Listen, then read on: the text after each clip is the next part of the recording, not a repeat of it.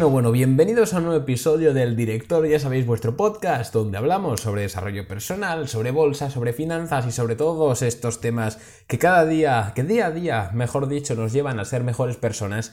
Y vamos a tocar un tema que espero que sea un episodio cortito, de unos 5, 6, 7 minutos como mucho, pero no por ello sea menos importante y menos poderoso.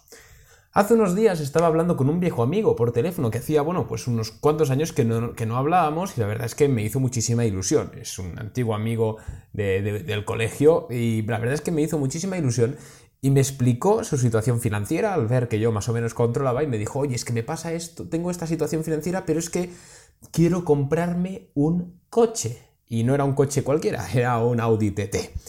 Entonces yo le dije que por poder podía, ya sabéis que pues, hoy en día te puedes endeudar con lo que sea y casi cualquiera se puede comprar un coche de gama alta.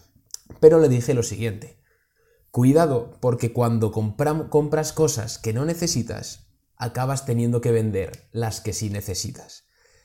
Esta frase no es mía, ya me gustaría haber tenido la mente para pensar este tipo de frases, es una frase de Warren Buffett, creo, creo que es de Warren Buffett, a lo mejor me estoy equivocando muchísimo y estáis ahora mismo eh, comiendo los dientes, pero no, eh, es una frase que pronunció, si no Warren Buffett, alguien también muy famoso y muy poderoso, y es una frase que tiene mucho trasfondo cuando te pones a pensar.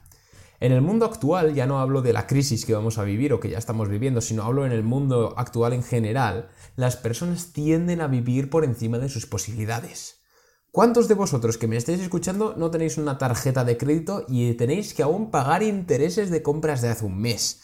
Es un error absoluto. ¿Cuántos de vosotros no tenéis eh, un coche pagado a plazos o incluso el móvil? ¿Cuántos de vosotros no tenéis el iPhone 11 Pro pagando a plazos? Es decir, que te has tenido que endeudar. Es decir, ergo, tienes que pagar comisiones. Creo que la decisión inteligente a la hora de comprar cosas, de adquirir bienes, es primero adquirir solo lo que necesitas. Y lo segundo es adquirir en, en consonancia a tus posibilidades.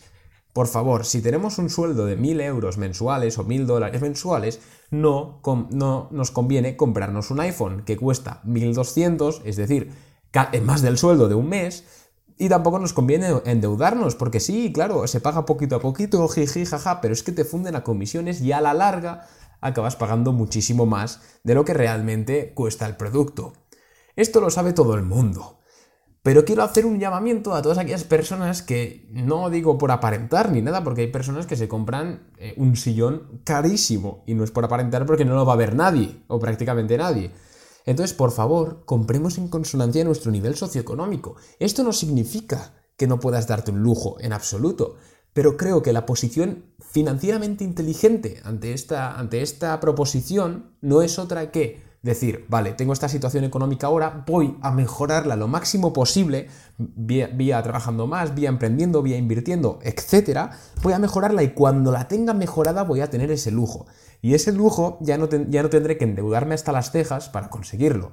Ya no tendré que pagar tantas comisiones. Ya no tendré que seguir pobre. Y esto es muy importante. La deuda tóxica, ergo tarjetas de crédito, todo este tipo de deuda, esta deuda que se llama tóxica, como he dicho, lo que hace es mantenerte pobre, porque tienes que estar mes a mes, año a año, pagando comisiones, pagando comisiones e importes, comisiones e importes.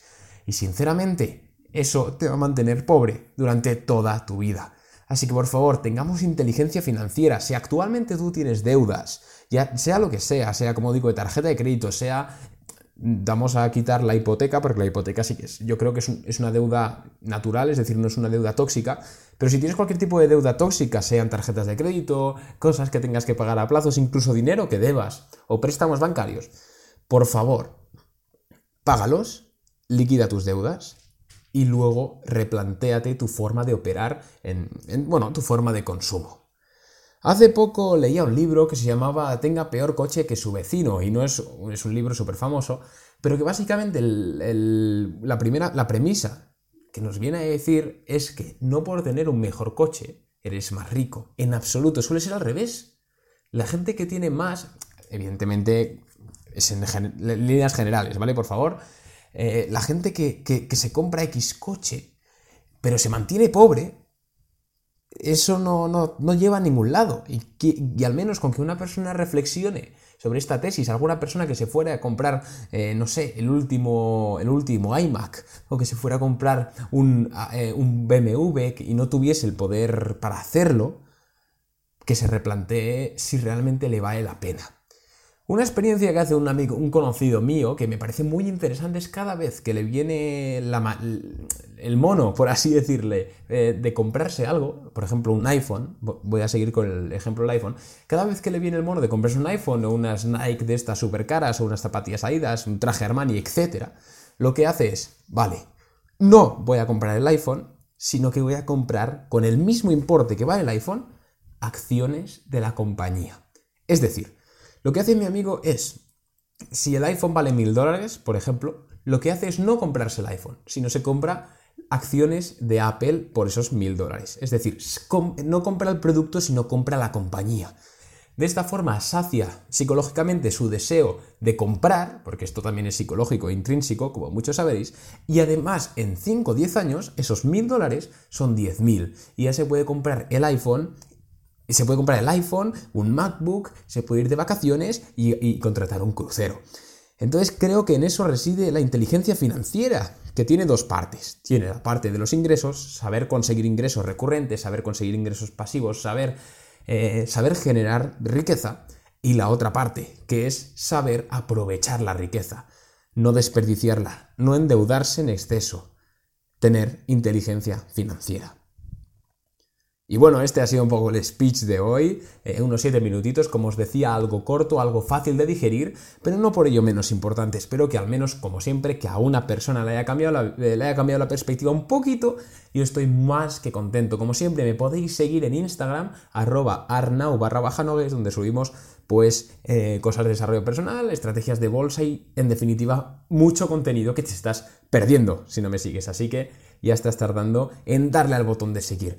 También puedes seguir, hablando de seguir, puedes seguir el podcast en Spotify, Spreaker, Deezer, la plataforma en la que estés. Y oye, pues te lo agradezco desde ya.